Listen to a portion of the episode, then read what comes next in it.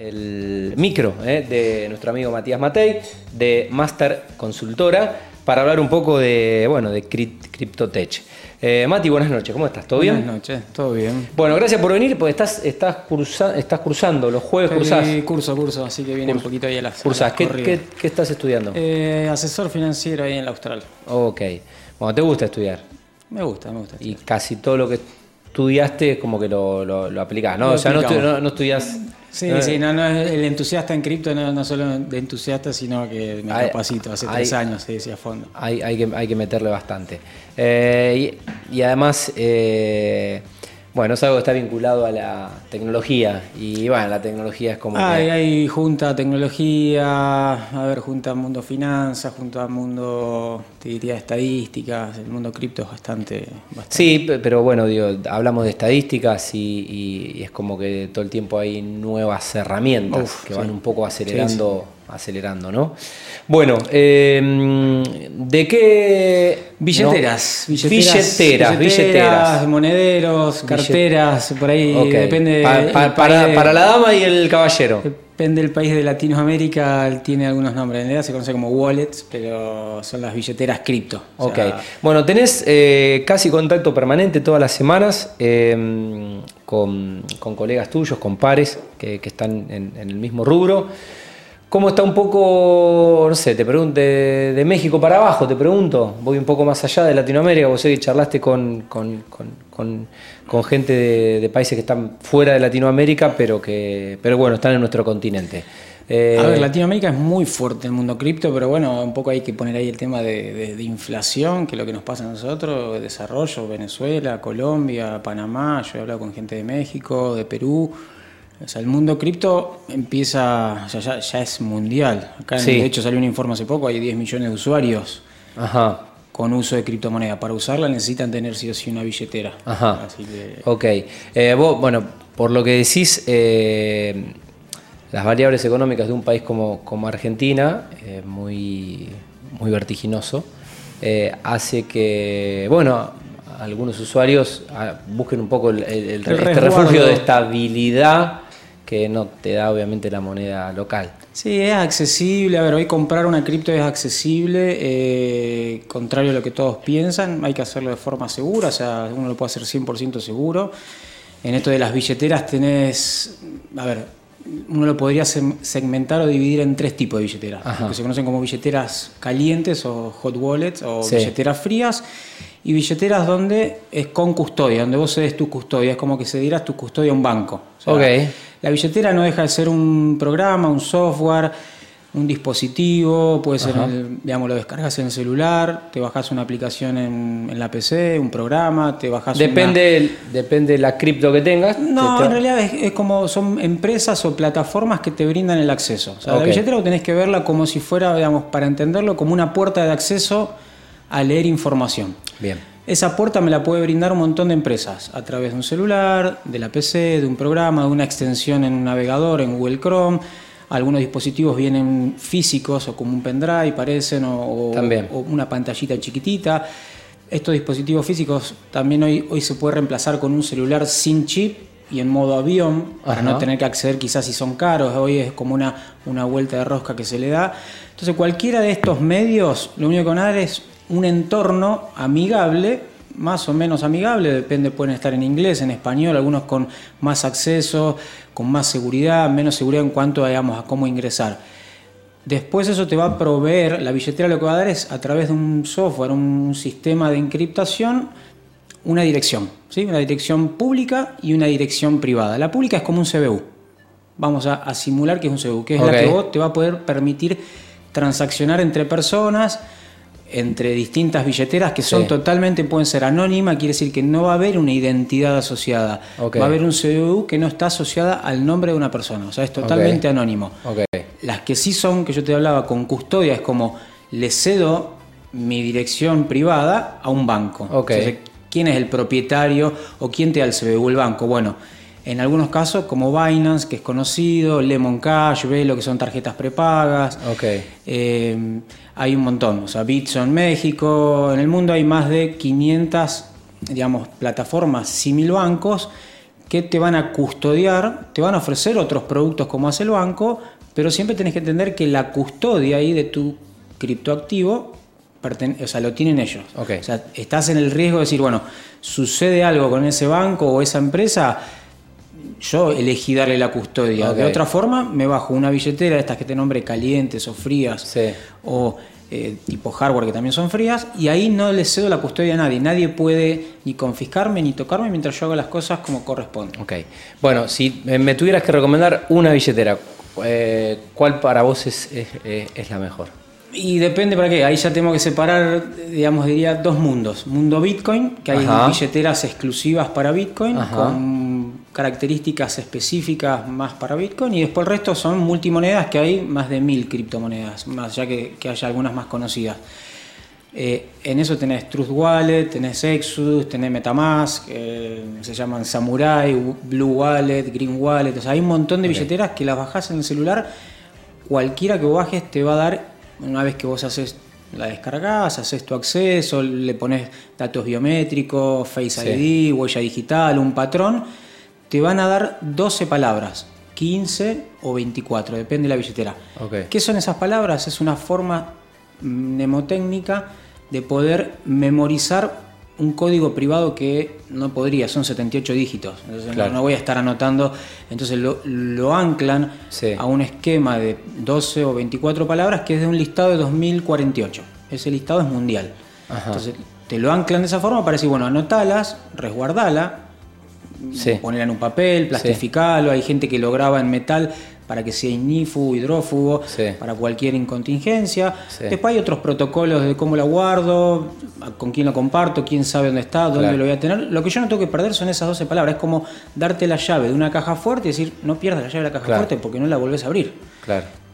Después la podrás romper, pero en este caso es, vos accedes con esas palabras, pierdo el dispositivo, se rompe la PC, me robaron cualquier cosa, no importa, vuelvo a descargar la aplicación la billetera, vuelvo a ingresar esta llave, estas 12 palabras y siempre voy a tener acceso. Entonces no existe la posibilidad de que tu cripto, uy, perdí mis cripto. No, la cripto no existe en el dispositivo. El dispositivo te da un entorno para que vos con una llave, esta que te hablo, accedas a leer información. ¿Dónde está la información? Distribuida, en el caso de Bitcoin, para que te des una idea, está en 400.000 nodos o servidores, vamos con la palabra servidores, en todo el planeta, de los cuales hay 15.000 públicos sí y el resto de estos 400.000 están ocultos. Entonces eso hace que la red sea totalmente distribuida y protegida. Y yo leo información dentro de un servidor.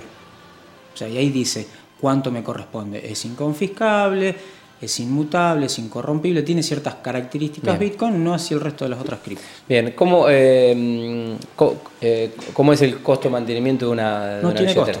Ah, son gratuitas. Son gratuitas. Eh, hubiera pensado que. De hecho, transaccionar, hoy quieras transaccionar, para llevarlo a un ejemplo, depende, llamarle la autopista que vos uses, porque hay distintos tipos de redes o blockchain que se conocen, vas a tener un costo de 10 centavos de dólar hasta 2 dólares, 3 dólares. Ahora, transfieras un dólar o transfieras un millón de dólares. Ese es el costo. Por eso hace un poco ruido a todo el, digamos, al ecosistema, a las entidades bancarias, a las empresas, por esto de, que... El costo operativo. A ver, no es permisionable, se dice. O sea, no le tengo que pedir permiso a nadie para usar, para tener una cripto. No le tengo que pedir autorización a nadie y el hecho de transaccionar es muy bajo el costo para transferir para transferencias internacionales, para transferencias entre familiares que se fueron a vivir afuera, o girarle cripto o transferirle cripto, sucede en 10 segundos, en segundos, y el costo es simple. Eh, o sea que las alternativas son una aplicación en un celular, una, PC, eh, también puede ser... Eh, sí, una extensión de Google Chrome o un dispositivo que se compra que se conoce como hardware wallet, hay las marcas algo físico. Son Ledger, Trezor, hay varias, digamos las más conocidas, SafePal. Eh, hay muchas, digamos, las que se consiguen al menos acá en Argentina. No le vamos a hacer más publicidad. Eh, bueno, vos en, tu caso sos eh, obviamente un, entendido y, y, te seguís capacitando. un ciudadano común que no es experto en esto, ¿cómo configura, bueno... A ver, lo, más fácil hoy para acceder y, como caso práctico, todos conocen o, muchos conocen Lemon Cash y Velo. Lemon Cash es una empresa que contrata por medio de de Visa y, y Velo Mastercard, te dan una plataforma más accesible con verificación de identidad, DNI, frente reverso, tu selfie, y ahí sí, vas a acceder, vas a contratar como Mercado Pago. De hecho, hace poco Mercado Pago quiso meterse en el mundo cripto junto con Walla y pusieron un bloqueo, llaman una especie de cepo cripto, el gobierno, para impedir que estas dos megas empresas dieran esa, accesibilidad a poder comprar. Ahora, Walla, perdón, eh, Lemon Cash o Velo te permiten fondear con pesos a tu CB Corta U, como si fuera un mercado pago, cargo, transfiero pesos y a partir de ahí me puedo comprar una cripto. O sea, me puedo comprar la cripto que yo quiera, me puedo comprar Bitcoin o me puedo comprar USDT, que es una cripto que tiene hoy en día paridad un euro en el dólar. Por eso se llama USDT. Entonces yo puedo decir, bueno, me compro no sé, 10 mil pesos y en ese momento lo recibo y intercambio rápidamente a esa cripto y me quedo parado al menos en un activo dolarizado. Y en estos dos meses que pasaron, que hubo un cambio en el dólar, al menos me hubiese resguardado momentáneamente en el uso. Ahora puedo pagar combustible, puedo pagar el súper, puedo pagar eh, bueno, de hecho, una yo cena. en una de las, eh, las, entrevistas que tuvimos o, de los micros, ¿te acuerdas que hablamos? Y bueno, lo bajaste. Acá está la Lemo. Acá está. Bien. Eh, Mati, bueno, ¿cómo es esto de, almacenar las, palabras y, bueno, eh, no sé, frases de recuperación? ¿Qué, aconsejas? A ver, eh, yo te puedo dar ejemplos, digamos, básicos. Cada uno le dará el valor que quiera su dinero. Para unos puede representar mucho mil dólares, para otro nada. hay protocolos. En mi caso, por ejemplo, puedo tener un protocolo de tener 12 guardadas yo y le doy 12 las que son de la empresa, 12 a mi socio. No solo eso, quizás otras dos se la puedo dar a un familiar y el otro familiar, por si los dos viajamos y nos pasa algo. Bueno, hay, hay una parte donde pueden conectar esas palabras. Eh, existen palabras, llamarle un listado, si quiero crear una palabra 25, eso ya es algo más avanzado, que se llama una passphrase, que es una capa de seguridad, es como poner algo en el sótano o en una baldosa, abajo una baldosa y sepan que tengo un dinero al alcance de en el cajón, pero tengo algo que nadie va a saber. O sea, eso llamarle para quizás una extorsión o algo, para darle un nivel de seguridad, podría crear una palabra adicional, anclarla a este sistema y sería totalmente, nadie sabría, la, podría yo saber de memoria. Sí. O sea, hay muchos protocolos, pero depende, imagínate que hay Michael Saylor, es una de las personas mm, quizás públicamente, un inversor americano, de Microsoft Strategy tiene 140.000 bitcoins. O sea, tendrá un protocolo muy diferente para tener almacenado esa cantidad de bitcoins. Ok, bueno, y, esto de que crear una contraseña robusta, eh, ¿es, un poco lo mismo? Bueno, ahí eso es para quizás para las, digamos, los lugares donde vos tenés, cediste tu custodia, llámese Binance, eh, Coinbase, que es muy conocido en Estados Unidos, eh, hay un montón de plataformas, Velo, Lemon. ¿Hay casos ya de, hackeos de billeteras de, de cripto? Hay casos de hackeos donde la gente no toma su resguardo. Es como hay casos de que te hackeen en la entrada del Banco Galicia, o lo que llama phishing, pescarte la información, sí. Ahora, en cualquiera de estas plataformas vos puedes tener código de autenticación de dos factores, ya sea por mensaje de texto, por un código en un mail, puedes tener anti-phishing que no te pesquen información que vos no quieras, puedes entrar verificando con un dispositivo, puedes habilitar un listado de retiro que solo puede suceder 24 horas después, bajo un robo o, cualquier cosa. O sea, la seguridad que vos le quieras dar existe. Hay los 6 tips, 7, 10 tips. O sea, todo tiene una super seguridad. Por eso yo creo que es una cuestión de educarse. Lo mismo para tu banco. Y las personas que firman transacciones muy grandes necesitan un certificado digital y hasta empresas necesitan esta certificación, o sea, firma de dos socios. En el mundo cripto también si querés tenés multifirmas, donde no puedo mover activos si no se firman entre dos billeteras.